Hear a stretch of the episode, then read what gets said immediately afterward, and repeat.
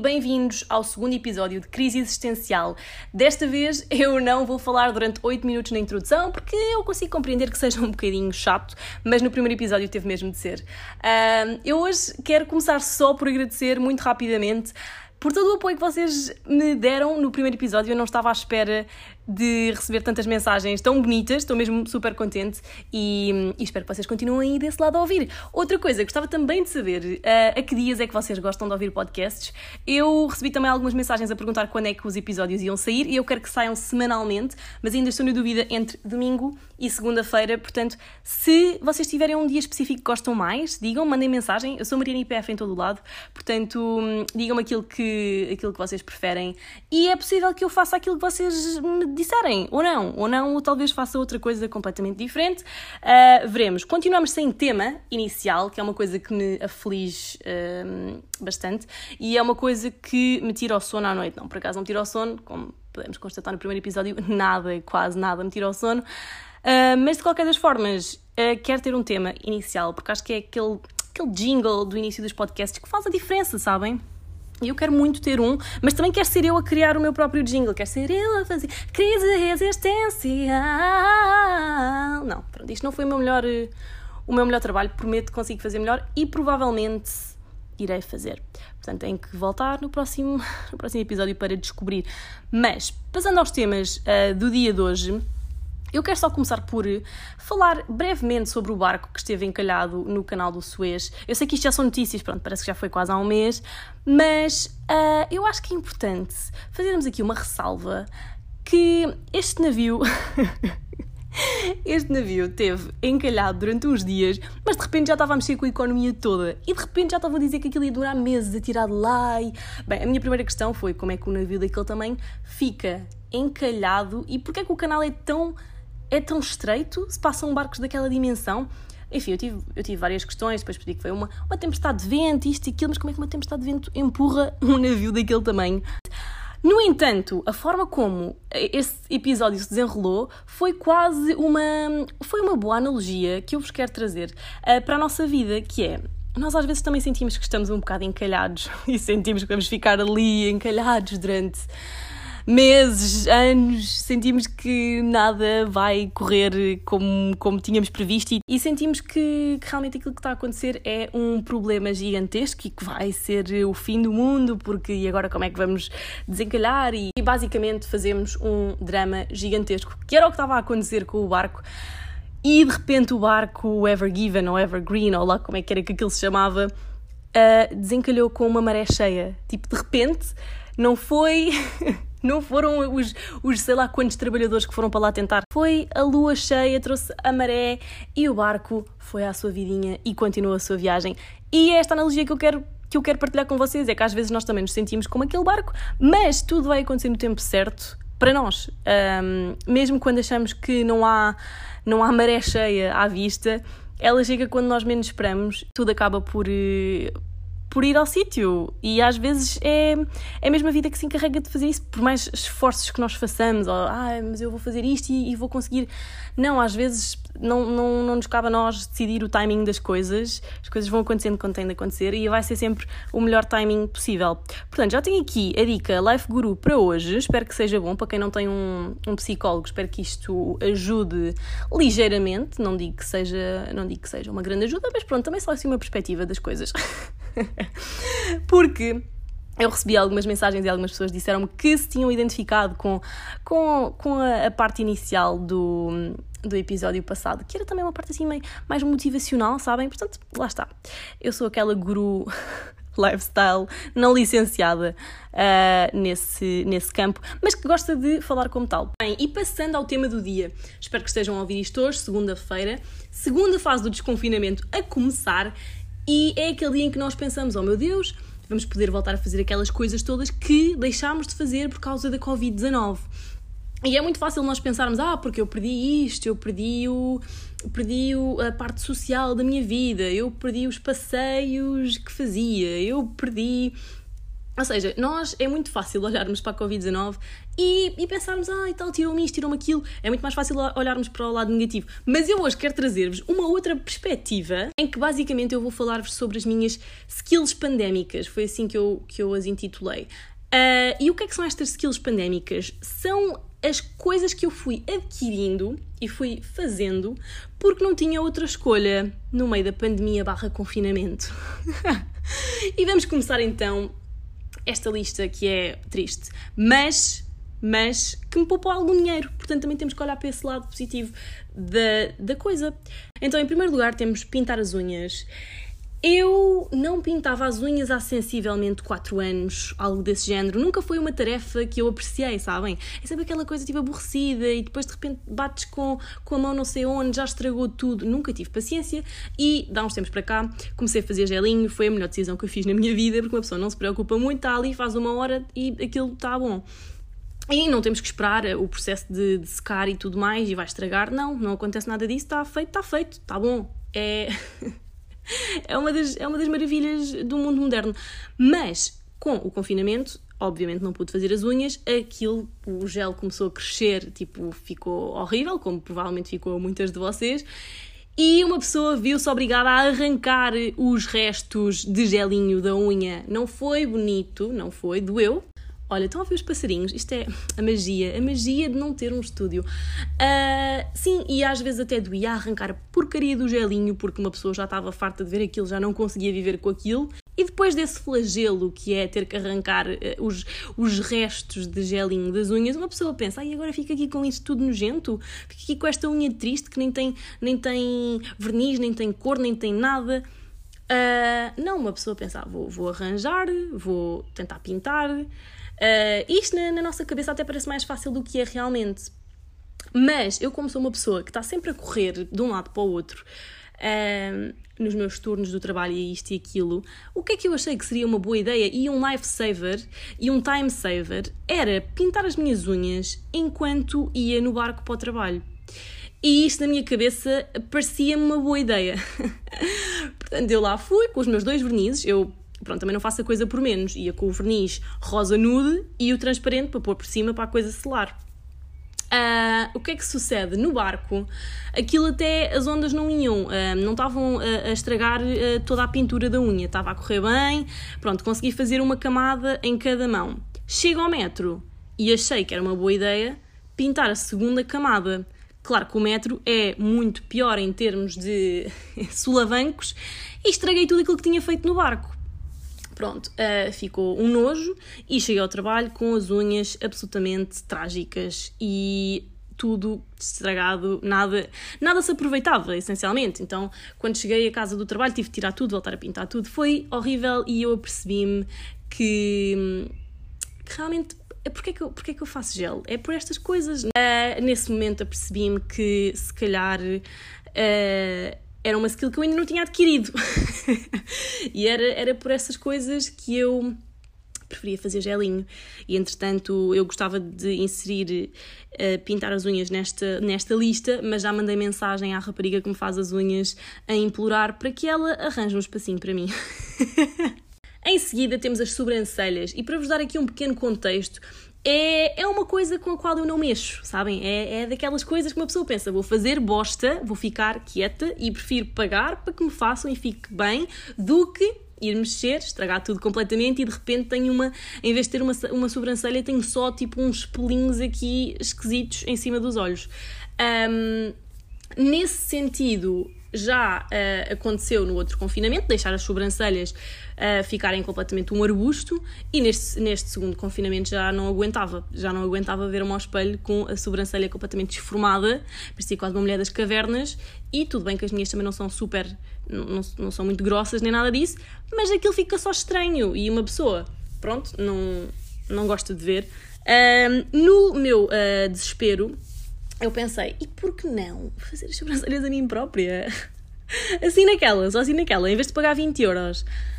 Um, e eu pensei, então, como é que eu vou fazer? Porque com pinça dói para caraças, dói muito e é muito tempo ali a arrancar um pelito, um pelito, outro pelito. Então pensei, hum, ok, elas a mim fazem-me com cera. E eu tenho aquelas mini bandas de cera para o buço. E eu pensei, se eu cortar esta banda pequena de cera e colar na minha sobrancelha. Então eu fiz toda uma marcação, eu peguei um lápis daquele dos olhos, fiz toda uma marcação na minha sobrancelha, dei mesmo, dei mesmo numa de Benefit, Benefit Brow Bar, estão a ver? Fiz a cena que elas me fazem, a marcarem os sítios onde as coisas aqui da sobrancelha devem acontecer. Cortei então a banda de cera, a mini banda de cera, cortei para ficar mais mini, meti aquela porcaria fora das linhas que eu desenhei na sobrancelha e rezei. Quando tirei, fiquei surpreendida que não ficou péssimo e não arranquei a sobrancelha toda. Uh, depois tive que dar uns toquezinhos com a pinça. Olhei-me ao espelho e pensei, se calhar vou começar a poupar, em vez de ir, em vez de ir todos os meses, ou mês sim, mês não, à Benefit, se calhar vou começar a fazer isto a mim própria. Porque não ficou, não ficou mal todo. E eu tenho provas. Vão ao meu Insta. Tão belas as sobrancelhas. Pronto, logo aí foi uma grande poupança.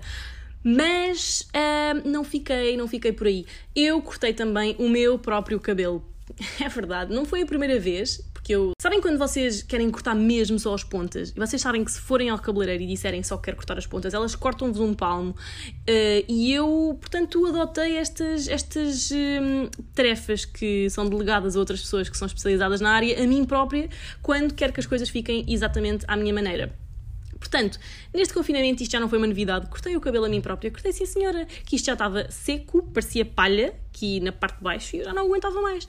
Portanto pensei, ok, peguei na tesoura, calitinha e tumbas, tumbas, tumbas. E ninguém reparou, ninguém me disse nada, portanto eu, eu acho que fiz um bom trabalho, honestamente. Mas outra coisa que eu fiz também foi cortar o pelo do meu cão. É verdade, coitado do Cookie. Ele. Eu primeiro tenho que ser subornado, com manteiga de amendoim e, enfim, outros, outros tipos de comidas, porque ele não deixa que lhe façam nada. E o cão, o meu cão, deita muito, muito pelo, muito pelo. Tipo, a minha casa fica com mantos de pelo no chão. De assim, de assim. Pronto, e cortei o pelo do meu cão, não ficou péssimo. Fica assim meio às manchas, sabem? Uma parte um bocadinho mais careca do que outra, coitado. Mas eu não tenho muita experiência. É, o, único cão a quem eu cortei pelo foi ele, portanto, coitado, ele tem que sofrer um bocadinho, mas, mas pronto, não está assim tão mal, sabem? Eu, eu acho que mesmo assim podia ter sido pior. E então mandei uma foto ao meu namorado do, do corte de cabelo do meu cão em que se via as várias peladas uh, com que ele tinha ficado. Portanto, eu não sei como é que depois dele ver essa fotografia me pede no dia a seguir para eu lhe cortar o cabelo. Porque o que é que acontece? O meu namorado também já estava em pânico com uma trunfa gigantesca que já nem ele sabia o que é que havia de fazer ao cabelo, porque estava gigante, porque os cabeleireiros estavam fechados. E eu achei que ele não ia confiar em mim o suficiente para eu realmente lhe cortar o cabelo. Mas não é que ele confiou, dá-me uma tesoura e, e diz-me, então vá, olha, tenho aqui um tutorial no YouTube, podes ver este tutorial e cortas-me o cabelo. E eu fiquei tipo, olha, mas tu achas que eu preciso de ver um tutorial para te cortar o cabelo? Cortei o teu cabelo do meu cão, cortei o meu cabelo, tipo, eu já estou pró nisto, ok? De qualquer das formas, ele obrigou-me a ver aquele tutorial antes de lhe cortar o cabelo e tenho a dizer-vos que cortar o cabelo de um homem é mais complicado do que cortar de mulher e do que cortar de cão. Porquê? Porque eles têm tipo 30 secções. Mulheres metem o cabelo para a frente, veem ali o, onde é que devem cortar e fica tudo do mesmo tamanho. Já eles, eles têm a parte dos lados, a parte de trás, a parte de cima e cada parte tem uma especificidade. Uh, não, não tinha deparado nunca com esta situação e tenho a dizer-vos que acho que fiz um excelente trabalho porque, apesar de várias zonas do cabelo dele terem ficado desniveladas, não se notava muito e até ficou, ficou bem, sabem? 10 de 10. bem, isto já não são propriamente skills pandémicas, mas são outras coisas que eu vou classificar como boas que aconteceram por causa da pandemia. A primeira dessas coisas é o facto de eu ter poupado imenso dinheiro em jantares. O facto de não podermos ir jantar fora acabou por nos poupar imenso dinheiro. E claro que é chato, não temos aquela parte de, do convívio e a parte mais social, mas por outro lado, poupámos imenso dinheiro. Uh, claro que também pedíamos Uber Eats e, isso também vai acumulando e, e, é pronto, não é, não é maravilhoso, mas de qualquer das formas sinto que poupei algum dinheiro com o facto de não ir a restaurantes, não andar a gastar dinheiro aqui e ali. Uh, outra coisa em que eu poupei uh, bastante dinheiro foi a maquilhagem, porque uma pessoa está com a máscara na cara, então do que é que voltar a comprar um batom? Ninguém vai ver. Ninguém vai ver, só as pessoas que me seguem no TikTok é que vão ver a minha make-up e, portanto, uh, não vale nada. Outra coisa em que poupei dinheiro foi em roupa, porque eu sei que há muita gente a comprar roupa no meio do confinamento, mas eu, pá, aí há um ano que não compro quase nada. Tive que comprar roupa no início do ano. Tive que comprar para aí duas calças, mas isso aí nem foi tanto por minha escolha, tipo, foi por minha escolha, que eu precisava, mas por outro lado, é que as outras minhas calças estavam a deixar de me servir, porque uma pessoa está mais gorda, isto também é uma coisa do confinamento, a pessoa está sedentária, então eu, eu não tive outra escolha, tive que comprar calças, porque as outras simplesmente não apertam mais. É divertido estar numa relação, não é? Uh, e portanto tenho a dizer-vos que também poupei imenso dinheiro uh, ao não comprar roupa, ao não comprar maquilhagem. E sim, são coisas que trazem um bocadinho de felicidade no momento, mas a longo prazo uma pessoa nestas idades já começa a pensar, ah, e tal, poupar para comprar casa e tal, e então, depois, se calhar, se calhar não comprar coisas desnecessárias. e acho que chegamos ao fim desta minha lista de skills pandémicas. Eu acho que todos temos que tentar olhar pelo menos um bocadinho para esse lado da coisa e também pensar que já faltou mais. Hoje podemos finalmente ir a uma esplanada. Eu nunca pensei dizer estas palavras. Posso ir a uma esplanada, tipo, isto soa quase ridículo. E agora até é um bocado quase como, como voltar a aprender a andar, tipo que é que, o que é que podemos mesmo fazer? Podemos ir a uma esplanada, mas só podemos ir até. Mas depois, nos fins de semana, só podemos estar lá até à uma. Mas depois, nesta altura, temos que recolher outra vez. Mas depois, epá, eu não sei. Isto, é, isto são demasiadas regras e depois estão sempre a mudar. E uma pessoa, mesmo quem está em cima das notícias, tem dúvidas do que é que pode ou não pode fazer. Tipo, posso ir à praia? Tenho saudades. E agora passando a outro tema, nada relacionado com o anterior, eu adoro estas minhas divisões um, ehm, dos segmentos do podcast.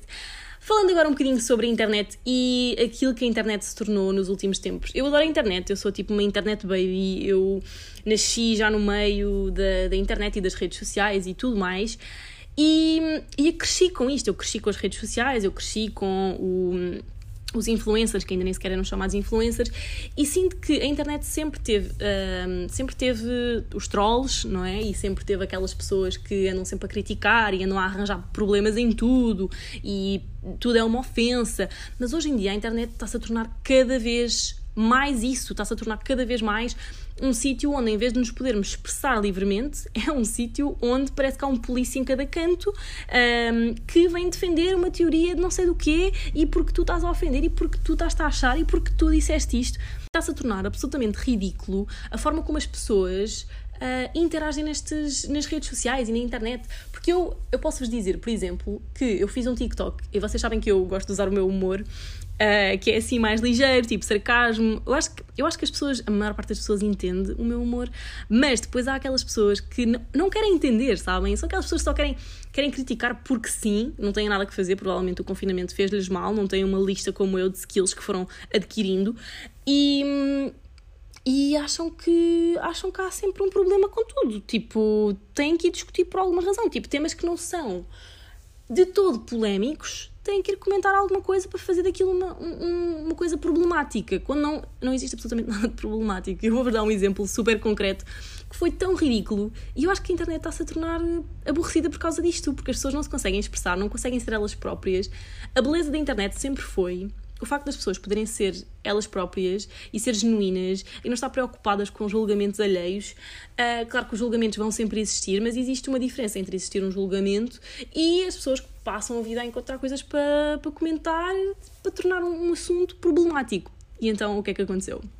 Fiz um vídeo assim meio cómico na cozinha do meu namorado em que basicamente estava a dizer que cozinhar numa casa onde só moram homens é nojento, porque é, mas eu tornei aquilo um, numa, numa coisa com o meu humor, sabem? E basicamente o fogão dele é bem antigo, uh, o fogão daquela casa, e, e eu não estou habituada a usar fogões a uh, gás e portanto odeio o, ter que ligar uh, aquela chama, não é? Com o isqueiro e tudo, pá, aquilo parece muito arcaico, porque realmente é, porque aquele fogão é mesmo velho, é mesmo antigo e não me parece nada seguro porque aquilo faz uma chama gigante, a do forno. Pronto. Um, e então eu usei isso para fazer tipo uma, uma mini piada num TikTok. Bem, e as pessoas ficaram ofendidas porque eu falei do fogão a gás dele. As pessoas levaram aquilo super a peito. Tipo, ah, mas eu também tenho um fogão a gás. Ah, porque ela não usa fogão a gás, porque é muito chique. E eu fiquei tipo, malta a sério que estão a ficar ofendidos por causa de uma piada sobre um fogão que nem é o vosso. Onde é que nós já chegámos? Tipo, não se pode fazer uma piada sobre um fogão. Já não se pode fazer uma piada sobre um fogão, sobre um fogão a gás. Pá, isto chega a níveis ridículos e uma pessoa pensa, bem, ok, uh, como é que se vai uh, fazer humor nestes tempos em que a internet está recheada de pessoas que estão à procura de uma coisa para se ofender. As pessoas literalmente querem ofender-se com alguma coisa. Pá, porque é que é esta necessidade gigantesca que as pessoas têm de se ofenderem? Porque não é sobre ti, não é pessoal, amiga. Não, é, não, é, tem nada a ver com o teu fogão, é que ela saber se tu tens um fogão a gás ou se tens um fogão a plástico ou se fazes fogo com, com duas pedras. Eu não quero saber. It was just a joke. E se havia alguém que podia ter ficado ofendido, até era o meu namorado, porque eu estava a falar, essencialmente estava a falar mal da cozinha dele. Mas ele não ficou, não ficou ofendido, aliás, ele é o meu fã número um e ele acha tudo o que eu faço hilariante, portanto. portanto, é destas cenas que as pessoas. Eu, eu sinto que as pessoas estão à procura de temas para ficarem ofendidas. É ridículo e há coisas que sim fazem sentido nós falarmos e serem temas e serem debatidos para que alguma coisa mude, mas há outros temas em que é só estúpido e, e não faz sentido. Um, e acho que a internet precisa de uma renovação. Precisa de, precisamos ter outra forma de olhar para as coisas na internet. E não ir só para as coisas para destilar ódio e. Enfim, porque basicamente as pessoas depois nos comentários daquele vídeo. É, daquele TikTok era só a malta a dizer ah, porque ela tipo só usa placa, tipo sim, porque ter placa não, não significa que eu sou rica ou mais rica do que uma pessoa que tem um fogão a gás. Isso não tem nada a ver uma coisa com a outra. Simplesmente aquele fogão que ele tinha era arcaico. E eu estava a fazer uma piada com isso, mas passou ao lado de algumas pessoas e, e, ficaram só ofendidas porque também tem um fogão a gás. Tipo, e é, é este o estado em que a internet está nestes dias. Portanto, eu gostava que as pessoas tivessem outra ligeireza, outra leveza quando estão na internet. Tipo, não é, isto não é pessoal, isto não é um ataque, ok? Nada é um ataque, na verdade. na verdade, as pessoas, quando publicam coisas na internet, muito raramente é um ataque pessoal, sabem? As pessoas estão a publicar coisas, às vezes até estão editadas de uma forma que nós não nos apercebemos que vai soar de uma determinada maneira e depois soa. E isso não quer dizer que é um ataque pessoal a outra pessoa, não quer, não quer dizer absolutamente nada. É só uma cena na internet e as pessoas levam, levam tudo demasiado a sério. Mas de qualquer das formas, eu vou continuar a fazer as cenas com o meu humor e eu acho que a, a malta que interessa percebe. E pronto, com isto eu só queria queixar-me um bocadinho da forma como as pessoas estão a agir na internet. Acho que está a ser está a ser too much.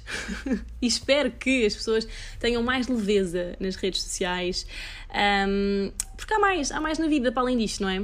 E chegamos assim ao fim deste episódio de Crise Existencial. Espero que estejas a gostar e envie este episódio a um amigo ou uma amiga com quem queiras partilhar este podcast. Espero que vocês sigam e que estejam cá para a semana também. um grande beijinho